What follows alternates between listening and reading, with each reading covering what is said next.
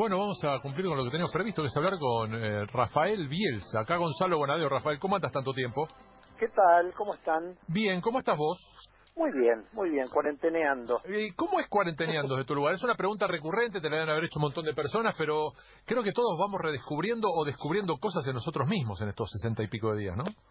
Sí, mira, para mí que no me gusta mucho la gente es tener un pretexto valedero. ¿no? Rafael, queremos hablar con vos, no tan rápido hablar de Marcelo. No, yo la, la verdad les, la verdad digo, no, me, me, me- consterna y me, me sensibiliza mucho eh, los que la pasan mal de verdad, pero en mi caso, en mi caso yo estoy bomba.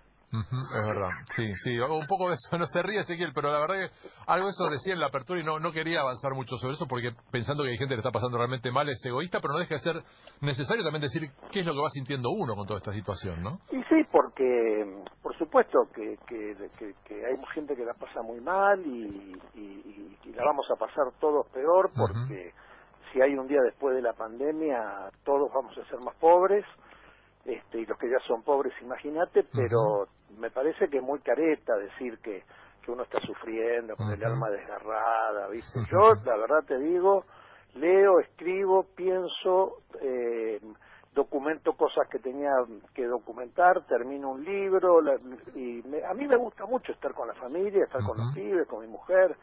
Entonces, este, me parece que hay que decir las dos cosas, ¿no? Eh, Rafael, si tuvieras que elegir a alguien o algo vinculado al deporte sobre lo cual escribir inmediatamente, que, tuvieran- que, que sentís una gran necesidad, ¿te pasa? ¿Quién sería? ¿Qué sería? Mira, ahora estoy terminando un libro de cuentos de fútbol, fíjate vos. Este porque tenía algunas historias viste que les había ido había ido tomando apuntes este sobre algunos son temas comunes viste en el fútbol en realidad este el fútbol es como un pretexto para hablar de, de otras cosas Totalmente. así como las corridas de toro para para Hemingway eran un pretexto para hablar del alma, así como los combates de boxeo para Norman Mailer eran un pretexto para hablar de otras cosas, como para Cortázar el combate Mm, Torito. Mantequilla Monzón, Mm. este, es, eh, eh, la- la- los deportes, la- la- los- los- las pasiones de multitudes, eh, a uno le- le- lo convocan para escribir eh, con el pretexto del deporte sobre otros temas. Y había algunos temas que a mí me interesaban mucho, viste, por ejemplo, el tema de los extraordinarios jugadores que uno vio y que no llegaron a primera, en particular yo me acordaba de uno, un chico, un salteño que jugaba Newell, que, que después tuvo una, una historia muy trágica. Bueno, quería escribir eso. Después también quería escribir un cuando uno tiene un mal pálpito, pero que después en la cancha el mal pálpito se desbarata. También escribí sobre eso. Claro. Bueno, en realidad tenía un, un puñado, unos 20 temas que, que terminarán confi- confo- configurando un, un libro. Voy a, hacer dos preguntas. Eh, una, para mí es imprescindible, que es preguntarte, hay un jugador que jugó en Newell's, especialmente en Central, sobre el cual no sé si alguna vez no te pregunté ya, y deberías recordarlo, pues es un caso bastante extraño, no es Arsenio Ribeca, que también era un gran jugador, y no- pero no jugó en Central, sino Oscar Antonio Culleri, que me pareció siempre un jugador de gran calidad. Gran jugador, ¿viste? extraordinario jugador, Pensando en estos, claro, en estos que no fueron las grandes estrellas, pero que fueron tipos que marcaron a todo lo que lo vimos, ¿no? Sí, mira, había otro, se llamaba Coria, un chico que jugando, un, un 10, un, un interior por izquierda, jugando en el preliminar de la famo- del famoso partido del 74 en el que el, el Trinche Karlovich le pintó la cara a la, a, a la selección nacional, ese chico hizo una jugada mm, maradoniana, mesiana, viste, que Ujú. gambeteó como seis o siete jugadores cruzando la cancha de izquierda a derecha, t- tampoco tampoco tampoco cumplió a la altura de, Ujú. de, de- de sus promesas o, o hablando de central un extremo que se llamaba creo que se llamaba eh, Colosio me parece que se llamaba No, Coluso. Coluso Claro, debutó como a los 16 años, después fue a San Lorenzo y España. Sí, yo lo vi jugar un partido y Claro. dije, Dios mío querido, Dios mío Claro. querido, ¿por qué habrá nacido azul y amarillo y no rojo y negro? que es lo que te pasa siempre, ¿viste? Claro, uno claro. uno uno eh, codicia a, los grandes jugadores que, que nacen con la camiseta rival. Pero, mm, pero sí me acuerdo perfectamente. Claro, le tocó una época a Culleri una época donde Newell tenía unos half extraordinarios, Sí, ¿no? sí, sí. Eh, yo estaba pensando que el Newell del 70, 71, 72, 73, 74, 75, el Newell del Gitano Juárez, Ujú. eh, o algunos partidos de que fue también en algunos partidos de Menotti, que también fue de, del profesor Grifa. Bueno, ese Newell tenía una riqueza... De Montes, ¿no? De Montes, de Héctor Jesús Martínez, de Mario Sanabria, de, de Manolo Silva, un nueve que, que, formaba parte con Acosta de los, de los, albañiles.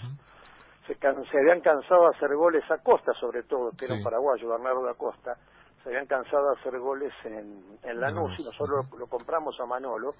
Y era un jugador eh, absolutamente extraordinario, centrodelantero, pero era tanta la riqueza de Newell, estaba el Mono Berti, eh, bueno, el mismo Rebeca que te mencioné, que llegó un poquito después.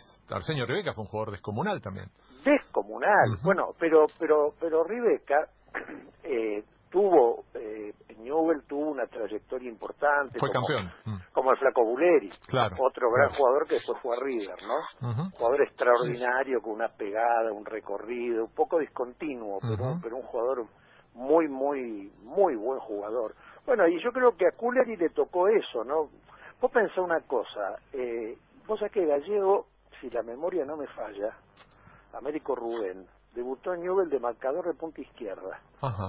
Y era titular en la selección nacional como, como Centrejaz, como cinco. Y no era titular en Newell porque estaba Berta. Muy lógico. Sí. Entonces, era una época con una... Era otra época, ¿no? Cuando vos ves los videos yo estuve viendo ahora algunos videos por, por este tema de, de los cuentos. eh, bueno, claro, todo el mundo recibía la pelota, eh, las murras eran muy evidentes, ¿viste? No, no era ese fútbol tan, tan físico y tan, este, tan, donde el instinto reemplaza al talento, ¿no? eh, bueno, iba a ser la segunda, pero viene tan rica la charla que voy a habilitar al profe Fernando Mur para arrancar. Eh, Rafael Ezequiel Fernández Mur te saluda. ¿Cómo, ¿Cómo estás? Gusto. Bien, bien, bien, gracias. Este, estás viajando, supongo que en breve ya, como para asumir como nuevo embajador argentino en Chile. Eh, ingresarás al Palacio de la Moneda para saludar al presidente Sebastián Piñera.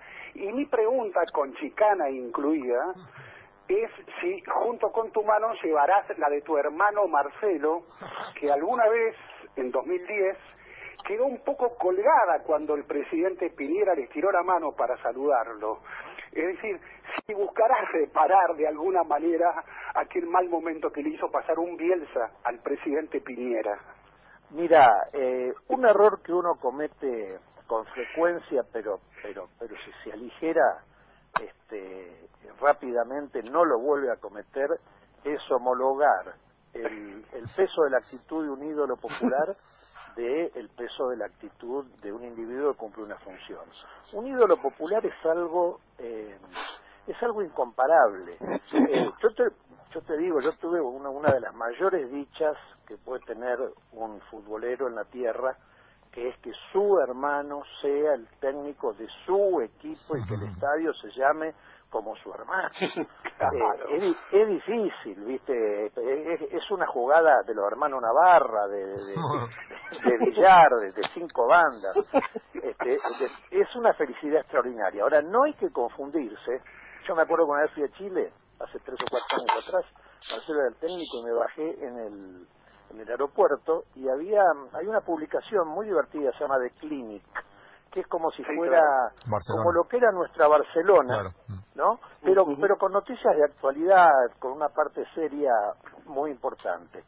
Bueno, eh, la tapa era eh, el cuerpo y la y la y la el, solideo eh, papal de en aquel momento no ya, ya era Francisco ah. y la cara de Marcelo que decía eh, no era Ratzinger decía santo ya, no esperemos a muera. Esa era la tapa. Eh, Imagínate, no, no, no se pueden comparar las dimensiones. Yo cumpliré correctamente con mi rol protocolar y, y trataré que, de, que, de que Argentina tenga en Chile, que es un país que quiero mucho, en lo personal lo quiero mucho, tenga en Chile un embajador este, cabal y que, que el país se merezca y que lo haga sentir por lo menos que no que no le dé dolores de cabeza a la República Argentina. Vos decís que Piñera no te va a preguntar por tu hermano, ¿no? Entonces, no va a decir, ¿y cómo está Marcelo? No, bueno, a ver, yo voy a tener que decir el primer día y lo repetiré hasta el último, no voy a hablar de cuestiones personales. claro, totalmente. Que en el caso de Marcelo, viste que lo, personal se eleva a la, a la décima potencia. Totalmente, totalmente, sí, sí, sí. sí. Dani. Eh, Rafael, un placer. Daniel Cucci lo, lo saluda. La verdad que la primera respuesta que le dio a Gonzalo me disparó tres o cuatro inquietudes, pero ya que nos metimos con Marcelo a partir de, de lo de Ezequiel, me voy a ir por ese lado. Y a propósito de esto del estadio, decía que, bueno, usted es hincha de un club que el, el, nombre del estadio es el de su hermano. El otro día creo que hasta la cuenta oficial de Newell subió algo muy gracioso, que era una foto de Marcelo con una maqueta del estadio dentro del estadio. Entonces decía, Marcelo Bielsa sostiene una maqueta del Marcelo Bielsa en el Marcelo Bielsa. Una cosa de un personalismo que seguramente a Marcelo le debe resultar incómodo. Entonces, la pregunta va por ese lado, porque las dos últimas imágenes que hemos visto de Marcelo son una de una selfie de un hincha este, allí en Leeds y Marcelo con una sonrisa iluminándole la cara en plenitud y la otra es una estatua, Marcelo convertido en estatua. Me encantaría poder preguntárselo a él, que se siente, pero bueno, si lo pregunto a Rafael, ¿qué siente Marcelo ante ese tipo de, de gestos? Sea el cariño popular en la calle o sea ese cariño expresado en una estatua. Mira, a ver, yo no, yo voy a decir lo que lo que yo creo que, que no no es necesariamente lo que ni lo que Marcelo me dijo ni este ni tampoco eh, me estoy poniendo en un lugar que no me corresponde. Eh, Marcelo valora mucho el respeto. para él el respeto del interlocutor, el respeto del otro, yo te diría que es casi la, la, la condición fundamental, hasta de los jugadores que dirige, de, de los colegas técnicos. A él no, él no es un individuo de, digamos, de colores primarios. Él es un individuo de, de, colores matizados. Entonces, eh, vos fijate, eh, eh, la actitud de hacer una estatua o la actitud de ese chico que sacó la selfie cuidando la distancia social obligatoria, son dos actitudes sumamente respetuosas. Eh, separo Newell, ahora quiero hacer un comentario eh, en particular de Newell, pero pero se lo puede convivir con eso, no, no, si pudiera elegirlo no le haría gracia. Alguna vez le dijo él a, al colega de ustedes, que, que a mí me cae también, este chico que escribió un libro sobre Marcelo. Eh, Ariel Senosaín. No, Fernando después Pacini. De Ariel, después. Fernando este, Pacini. No, no, no, no. ¿Quién no. otro puede ser? Eh, Roman Yuch. Roman Yuch. ah. Sí, Roman Yuch, el día que le pusieron el nombre al estadio, eh, se cruzó con Marcelo, porque estaba en, en ese evento, estaba terminando el libro. Y le dijo, ¿sabe Marcelo que porque no porque lo escribió sin el- el- la colaboración de Marcelo. ¿Sabe Marcelo que estoy escribiendo un libro? Y entonces Marcelo este, hizo un gesto como de resignación y dijo, bueno, si tiene que ser, mejor que sea usted, porque, porque lo respeta. Claro. Entonces, este, yo no, no creo que se, que se ponga contento, ni que se envanezca, ni que, ni que, le- si algo le genera, puede ser incomodidad. Ahora, en el caso de Newell, ¿qué es distinto? El caso de Newell es muy complejo, porque Marcelo es un técnico en actividad, y al ser un técnico en, actividad, y el, estadio llamarse con el nombre de él, es una situación muy difícil porque ustedes saben lo que es el fútbol. Entonces ser técnico de Newell, que te vaya mal, Newell se queda sin el ídolo y se va a la B. ¿Entendés? Hay que pensar también ese tipo de cosas, ¿no? Es una limitación, es una enorme una limitación. ¿Guidito? Bueno, le mando un abrazo a, a Rafael este, le agradezco porque me ha soportado un poco en, esto, en estos días.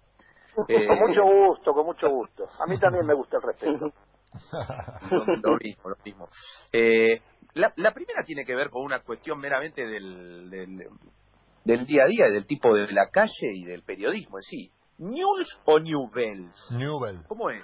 Mira, el otro día, el otro día, porque porque este, abrí una cuenta de, tweet, de Twitter hace unos dos meses, ¿no? Y, y en la caracterización, viste, en el, en el perfil puse hincha de Newpel, Claro. ¿no? Claro. Y un señor muy respetuosamente me dijo que don Isaac Mules se revolvería en su tumba de ver degradado su nombre a una castellanización tan vulgar.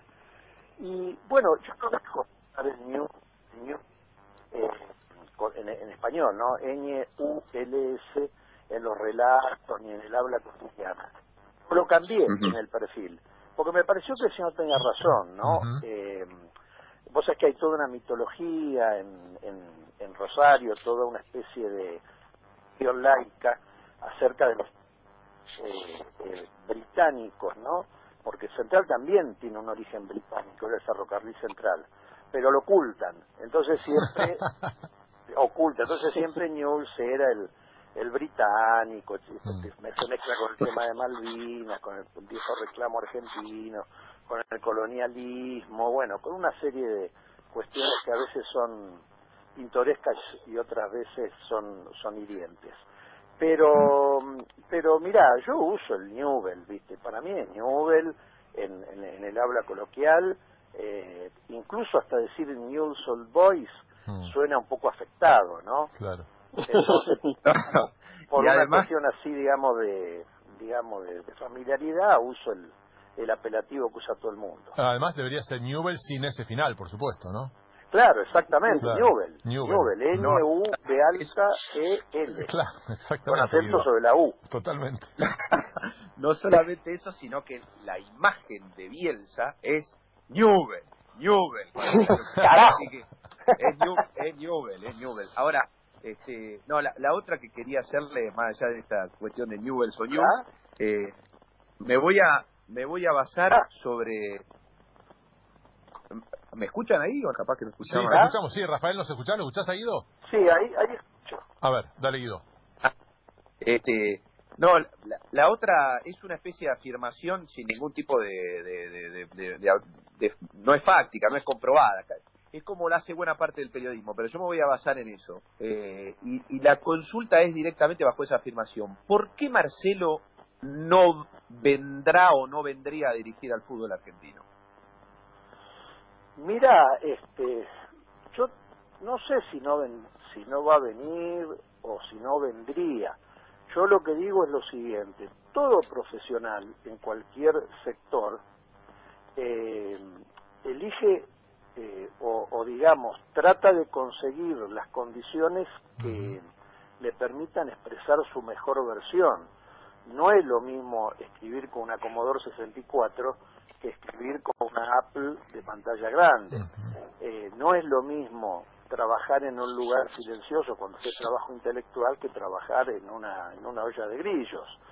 Entonces uno va eligiendo los lugares que le permitan expresarse eh, eh, de la mejor manera. Entonces a mí me parece que el fútbol europeo, y fíjate que no hay una cuestión de naturaleza monetaria, ¿eh? porque cuando, cuando la Asociación Inglesa de Fútbol sancionó al equipo por, por el episodio del espionaje, Marcelo pagó la sanción, que era bastante alta en su bolsillo. O sea, no, no es un mm. tema que tenga que ver con con ingresos, ¿no? Es un tema que tiene que ver con, con tener los elementos, con, con, ser tratado con respeto.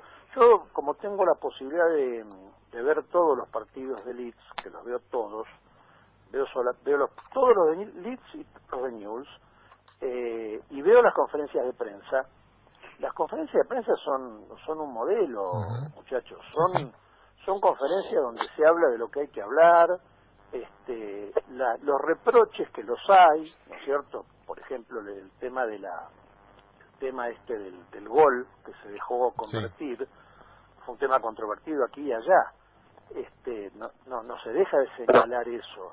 Lo que pasa es que no se adjetiva, ¿no? A mí me parece que el tema de no adjetivar, porque los adjetivos hacen daño, los adjetivos no no tienen retorno, ¿no? Cuando uno describe la situación y pregunta por motivaciones o por o, incluso hasta eh, que el periodista vuelca su propia opinión, ¿no es cierto? Eso, todo eso es perfecto.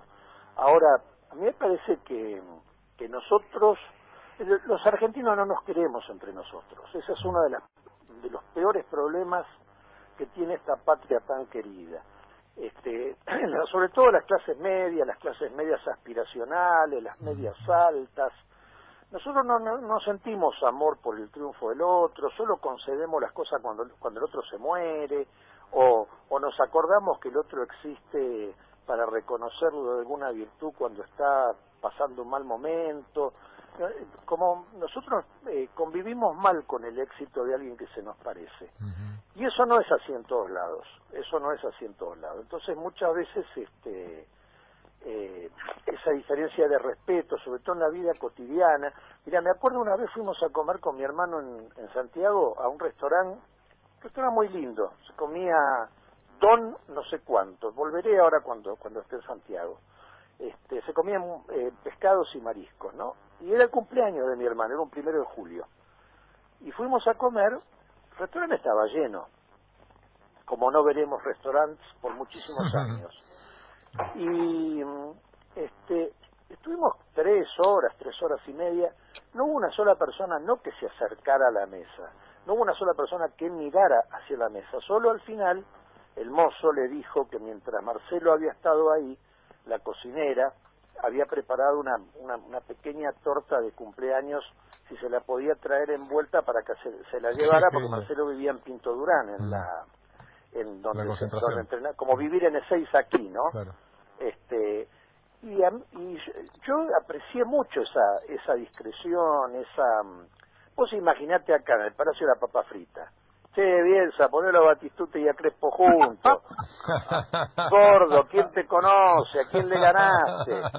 No, es un infierno. Claro, un infierno. Entonces, este, me, que no tiene nada que ver con la fama, ¿eh? No, no. Porque, porque eh, eh, cualquier pueblo en, en, en, actividades como, por ejemplo, la entrega de los Oscars o en, o en conciertos de rock and roll cualquier eh, manifestación eh, multitudinaria produce eh, excesos de amor, de admiración, ¿no?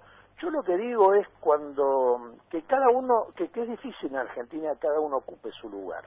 Por eso te decía antes, eh, yo no, yo no le voy a devolver a, al presidente Piñera una mano no extendida. Yo soy embajador de, de mi patria en, en, en, Santiago de Chile, el presidente Piñera cumple una función y lo que pasó pasó y lo que vaya a pasar va a llegar va va a pasar. Pero no se mezclan los roles. Y a mí me parece en Argentina se mezclan mucho los roles no no no no únicamente en el periodismo porque muchas veces por ejemplo la política también intenta hacer periodismo cuando tiene que hacer política que es otra cosa no no, no le estoy echando la culpa a, la profesión. Pero quiero decir somos un poco maleducados no es cierto poco discretos. Vos fijate Uruguay, ¿no?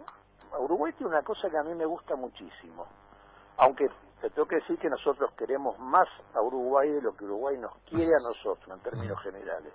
Pero tiene una cosa admirable para mí, que es el culto de la austeridad. En, en Uruguay se hace un culto de la austeridad, se cultiva la austeridad. A mí me pasó, un amigo me contó el otro día que, que fue a comprar este un, Ubasal a un kiosco y el kiosquero lo fue a buscar adentro y mientras tanto él vio unos mates que había. Y entonces cuando vuelve el kiosquero con el Ubasal dice, escúcheme, ¿a cuánto están estos mates?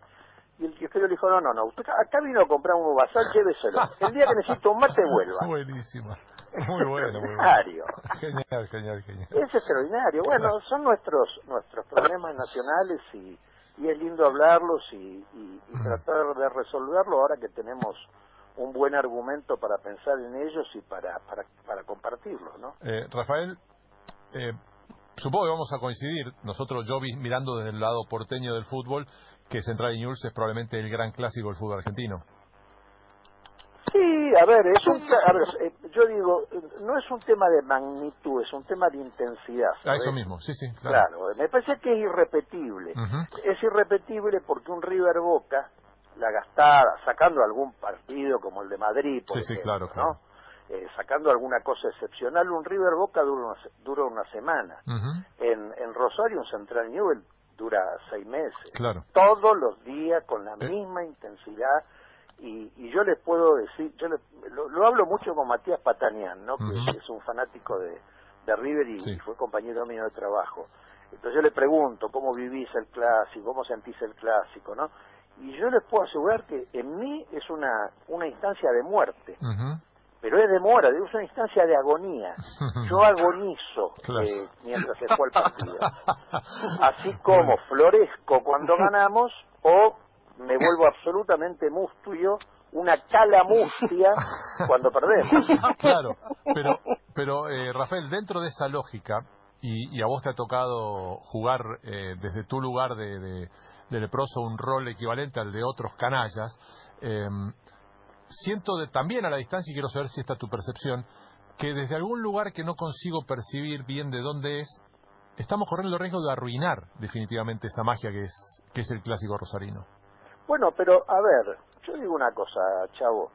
Chavo. Eh, ¿Hablaste vos, Chavo? Gonzalo, Gonzalo, Gonzalo. Ah, Gonzalo. Mira, digo una cosa, Gonzalo. Eh, yo pienso lo siguiente.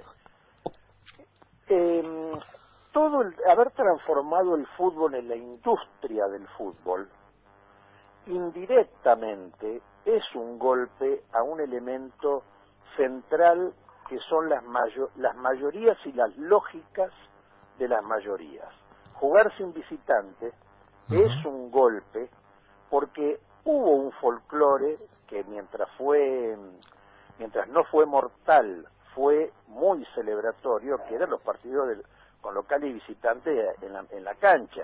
No es lo mismo un Newell Central con la, mitad de la cancha central y la mitad de Newell que un Newell Central con los de Newell en Newell y los de Central en Central.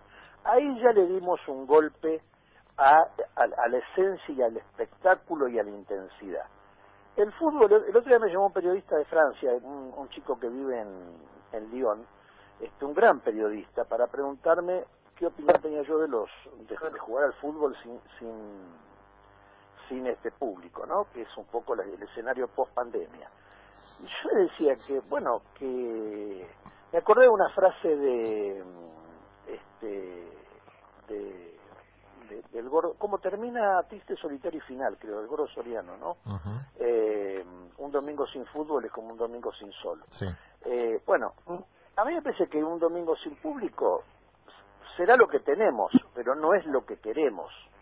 Claro. ¿No? Entonces me parece que el, tema de yo lo vi, yo lo vi al partido de la selección rosarina contra contra la selección este eh, nacional. Yo lo vi, lo vi ese hecho de haberlo visto, ¿no es cierto? Es un de, haber estado ahí, porque porque la emoción se contagia, la emoción, todos los sentimientos se contagian, la consternación se contagia.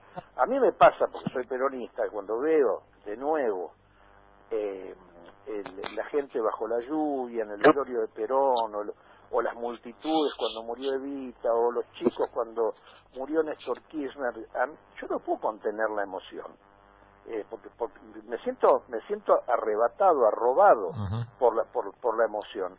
Bueno, el partido de fútbol es lo mismo.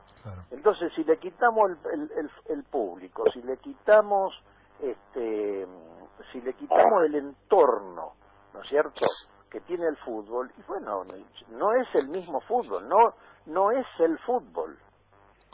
Profe.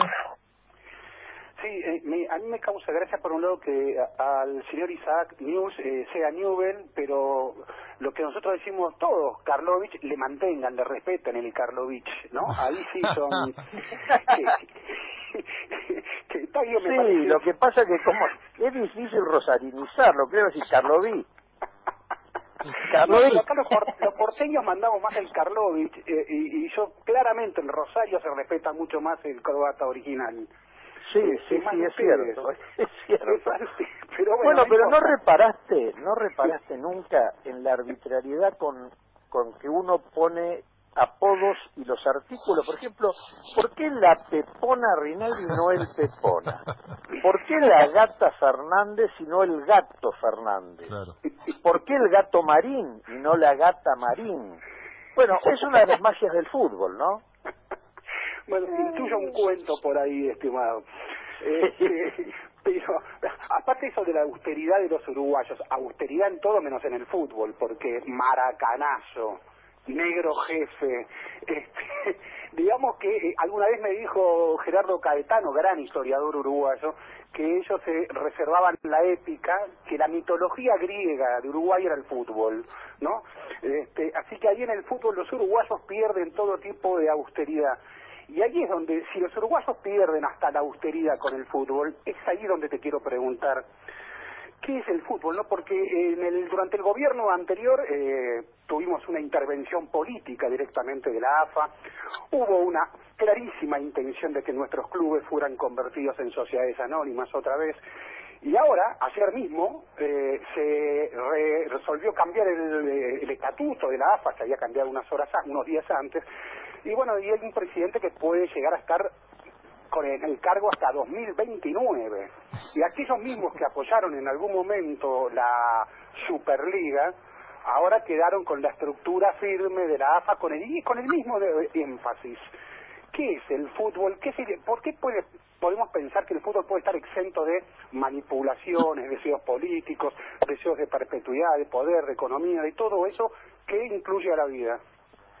Mira, yo te digo lo siguiente, como mi, opinión en ese sentido es pública, este, y la escribo y la manifiesto, no tengo ningún problema de, desarrollarla. Yo creo que todo lo que ha vinculado a la AFA, eh, no desde la muerte de Grondona, el trayecto de Grondona incluido, ha sido una cosa bochornosa. Todo, todo.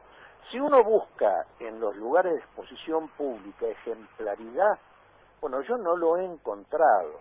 La única ejemplaridad, fíjate vos qué curioso, ha sido la dignidad o la o el decoro de este chico que estaba a cargo de la Superliga, que tuvo el tino de renunciar. Fíjate vos, ¿no?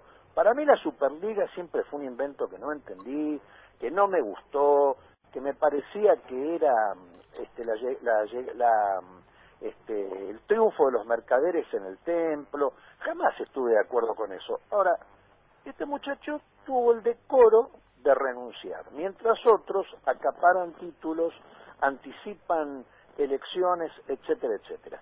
Entonces, a mí esas cosas no me gustan, no, no me dan entusiasmo. Yo te voy a decir una cosa, cuando Marcelo entregó el gol en aquel famoso partido, yo sentí que estaba frente a uno de los actos de mayor belleza de la especie humana, porque no era cualquier partido, y no era que se lo daban, él lo devolvía. Entonces, ¿cómo querés educar a tus hijos? ¿Cómo querés aglutinar una sociedad? Eh, bueno, me parece que sobre la base de ejemplos, eh, no, se puede, cuando hay un momento de tanto dolor como este, de tanto dolor, de tanto sufrimiento, no el mío, pero el de, los el de muchísima gente, eh, la verdad que es un poco obsceno eh, el, la codicia por el poder y anticipar un año una elección eh, sin, sin que se sepa exactamente para qué, cuáles son los planes, eh, debido a, la, a, qué propiedades algunas personas ocupan algunos cargos. Entonces, todo lo que hagamos en ese sentido a mí me parece que desnaturaliza el deporte y, y, tampoco es inexorable, ¿eh? Por, y, y, el, y no te vas a creer que es exactamente igual en todos lados. Eh, donde hubo regímenes mixtos respecto a las sociedades anónimas. Bueno, mi primer debate público con Macri eh, fue sobre las sociedades anónimas deportivas que le di una paliza en el colegio de, de, profesionales de ciencias económicas, le gané el partido que no le tenía que ganar, porque podría haber perdido eso y ganado las elecciones, pero no. no, gané eso y perdí las elecciones. muy bueno, muy bueno. Bueno, así es la vida, así, así te enseñas, así, si querés aprender. Claro. Bueno, pero, ¿qué te quiero decir? No, no son cosas que a mí me, me caigan bien, viste, que me pesen en que me parecen cosas poco claras, etcétera, etcétera. Ahora, refiriéndonos a la vida, ¿no? Este, eh, Ezequiel, vos que escribiste el, el libro sobre Bonavena, eh, bueno, qué sé yo, a mí me parece que... Lo escribiste vos, ¿no? Sí, claro. Sí, no, como te quedaste callado, digo, capaz que me... Es muy tímido, es como un tal Marcelo Bielsa. Ah, bueno. Bueno, que para mí es un libro maravilloso el de Ringo, maravilloso, inclusive lo, lo volví a releer hace poco porque uno de los cuentos es una historia personal que toca de costado a Ringo, ¿viste? Y, toca también de costado el fútbol, porque Ringo hubiera sido, si no hubiera tenido los pies planos, hubiera sido central de Huracán, eso es lo que a él le, gustaba hacer. claro, claro sí, sí, Imagínate. Creo que alguna vez lo dijo, se lo dijo a alguien, ¿no? Se lo dijo la hermana de un amigo mío, por lo menos. Bueno, y, yo te decía, eh, a vos que te gusta el boxeo, que, que leíste a Myler, ¿viste? no, no se erigen. Eh, de, los malos comienzos no hay buenos finales. De los malos comienzos hay finales peores. No, no, no se recomponen las cosas en el camino. Porque no, hay ejemplaridad. Cuando vos tenés un lugar de, comando, un lugar de, de, mandato, imagínatelo, imagínate si Napoleón hubiera sido cobarde físicamente, hmm. o Winston Churchill. ¿No es cierto? No, no hubiesen tenido coraje físico, además de coraje intelectual. ¿Cómo, cómo qué sería la historia?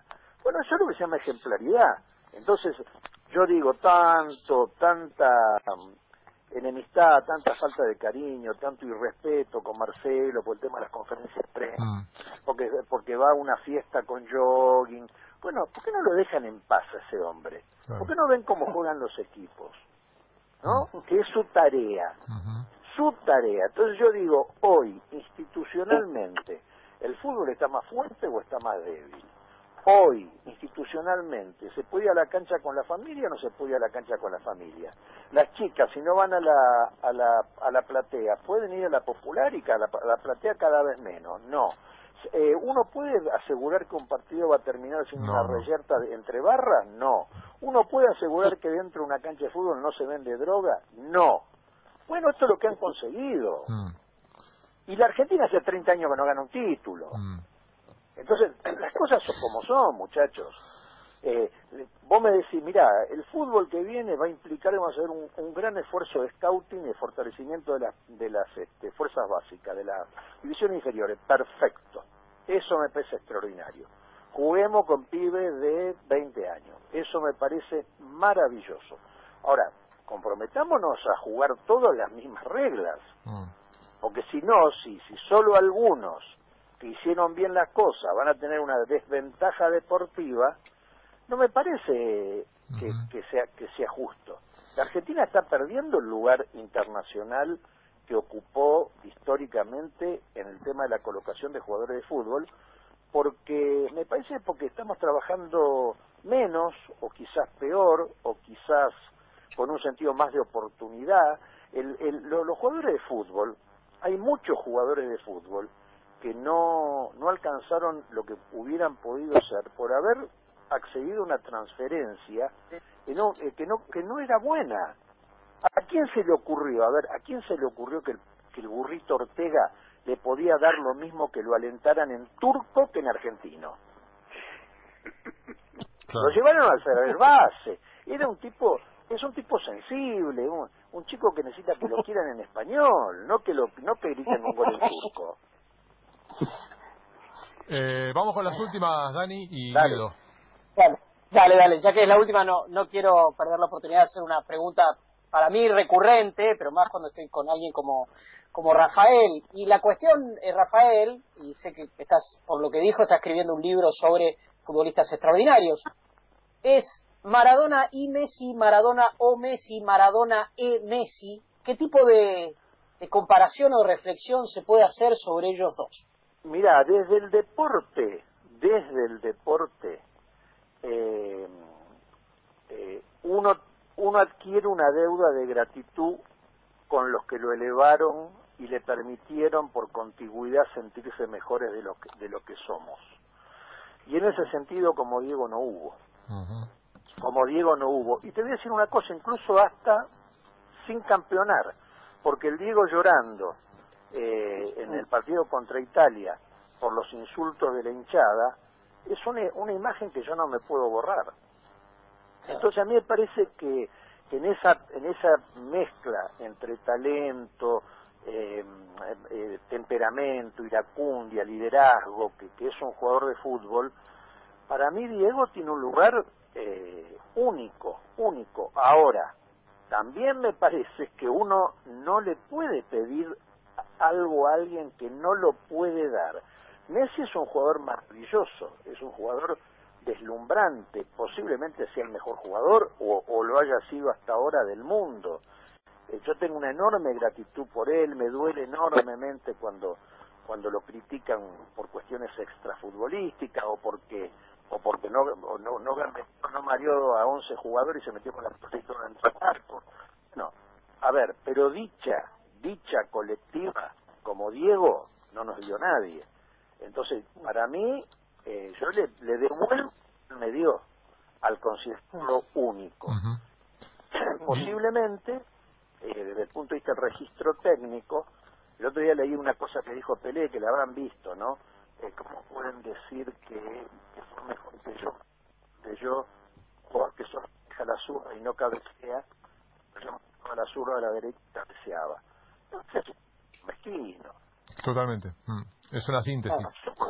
Manejaba a la derecha, hacía siempre la misma. Carrincha hacía siempre la misma. ¿no? Claro. O sea que los marcadores no sabían cuándo. Con ese, además con ese ah. criterio, Craig podría considerarse mejor que Pelé. Exactamente. Exactamente. Entonces, no, me parece que no va por ahí. Me parece que va por el lado de que de yo lo amo a Diego por todo lo que me dio. ¿Me entendés? Por lo que me dio. Porque nunca, nunca, sacando Newell, nunca la selección nacional me dio tanta tanto orgullo, tanta alegría, tanta sensación de que finalmente los argentinos podíamos caminar un poco más que durante un torneo juntos, que gracias a Diego. Entonces, ¿cómo no va, no va a estar para mí en el lugar más alto del pedestal? Guido, la última, que se nos va el programa. La última, bueno, la verdad que hay este, a Marcelo se lo admira, hay otros que lo, que lo critican, hay otros que lo, que lo, ponen como este un, personaje oscuro del, del, deporte de argentino después de lo que pasó en Corea-Japón, pero eh, si hay algo que une a, a, los detractores y a los que lo admiran, es increíblemente, esta es una, es una pregunta menor, eh, es una frase eh, y, un, y un concepto que ilustra pero todo el tiempo en cualquier fase de, de laboral o personal, que es decir, la mejor versión. Eh, se da cuenta que la mejor versión lo dicen todo el tiempo, todo, del deporte, fuera del deporte, política. Y yo creo que es algo que nació verdaderamente con, con Marcelo. No sé si la, se la atribuye. Mirá, yo, yo te digo una cosa, este, quizás sea un tema de educación, ¿viste? Porque porque nosotros estamos muy marcados, los tres hermanos, con el tema del, la cuestión del deber, ¿viste? Que una, un tema muy de mi madre, que fue profesora muchísimos años, el deber, lo que, lo, lo, lo, que era debido. Y bueno, lo que es debido siempre, siempre, es eh, eh poder expresar de la manera más armónica tus mejores cuerdas. por, ejemplo, Karlovich lo hizo. Karlovich lo hizo porque Karlovich no solo fue un maravilloso jugador de fútbol, fue un maravilloso atorrante. Mm. Y, él, y, él no quería ser un maravilloso chico 10. Él quería jugar a la pelota. Y jugaba a la pelota. Entonces, es un ejemplo completo en el sentido que de que dio su mejor versión, la de él, no la de que la, la que quizás le hubiese elegido o le hubiese eh, eh, adjudicado una sociedad exitista con otros valores, una sociedad donde más importante tener que ser, ¿no es cierto? Entonces, yo digo, a ver, eh, eh, la mejor expresión de, quien saca lo mejor de Marcelo es aquel que le permite hacer las cosas a su modo. Por eso, fíjense una cosa, es muy excepcional que Marcelo tenga problemas con los dirigentes. Muy excepcional en su carrera. Ahora, tiene problemas cuando se meten en su trabajo. Y eso está mal. Si alguien se mete en el trabajo de ustedes, muchachos. No, eh, es para quilombo, de cualquier manera. Quizás no termina bien, pero es para quilombo, sí. Obvio, y bueno, entonces es parecido a todo el mundo. Claro, con un agregado, con un agregado serio en el fútbol y es que eh, todo dirigente de fútbol cree que sabe del tema del que maneja tu hermano. Ese es el punto ya sé, eso es cierto. Ahora, también hay elementos que son objetivos, ¿no? Sí, sí, sí. Cualquier tipo que sabe de fútbol y lo ve al Leeds yo te puedo asegurar que se deleita. Sí, claro, sí, sí. Se deleita. Y a todos los lugares donde va, a veces con anónimos soldados, eh, consigue rendimientos que son excepcionales. Sí. Porque me parece que no es solamente el maridaje entre ser estricto eh, tácticamente, físicamente, futbolísticamente, es también hacer una, una, una combinación con un sentimiento, porque vos mm. fíjate que así fue en Marsella, así fue en Bilbao, así es en Leeds, le importan otras cosas. Ahora, ¿está mal que le importen otras cosas? un tipo que en la vida ha sido asociado con la transferencia de un jugador un tipo con una conducta irreprochable, un quizá el, el, técnico que más discípulos le ha dado a la cantera de técnicos del mundo. Bueno, me parece que hay que valorar eso. Claro, es mi hermano, pero si no fuera mi hermano diría exactamente lo mismo. Bueno, Darío Benedetto no es su hermano y ni siquiera fue jugador suyo y nos decía el domingo pasado efectivamente eso, desde Marsella me decía acá, la, la idolatría, no hay nadie que haya pasado por, por Marsella que haya impactado más fuerte que Marcelo. Y por eso, por eso, entonces me parece que bueno, no sé, que cada uno haga lo que le parezca. Yo te digo el mundo en el cual me gusta vivir y el mundo en el cual no me gusta vivir. En el mundo de, los partidos de fútbol sin gente no me va a gustar estar. Igual a Newell lo voy a ver. claramente, eh, pero de local, Rafael. o cuando juegue, o cuando juegue contra Universidad Católica o Colo Colo. Ahí podrás, ahí podrás. Rafael, millón de gracias, un placer gigante. Un millón de gracias a, a ustedes, muchas gracias. Gracias, ¿eh? Rafael Bielsa, y una larguísima charla que podría haber sido un rato largo más, pero bueno, tenemos que entregar el programa, muchachos, en algún, entre otras cosas.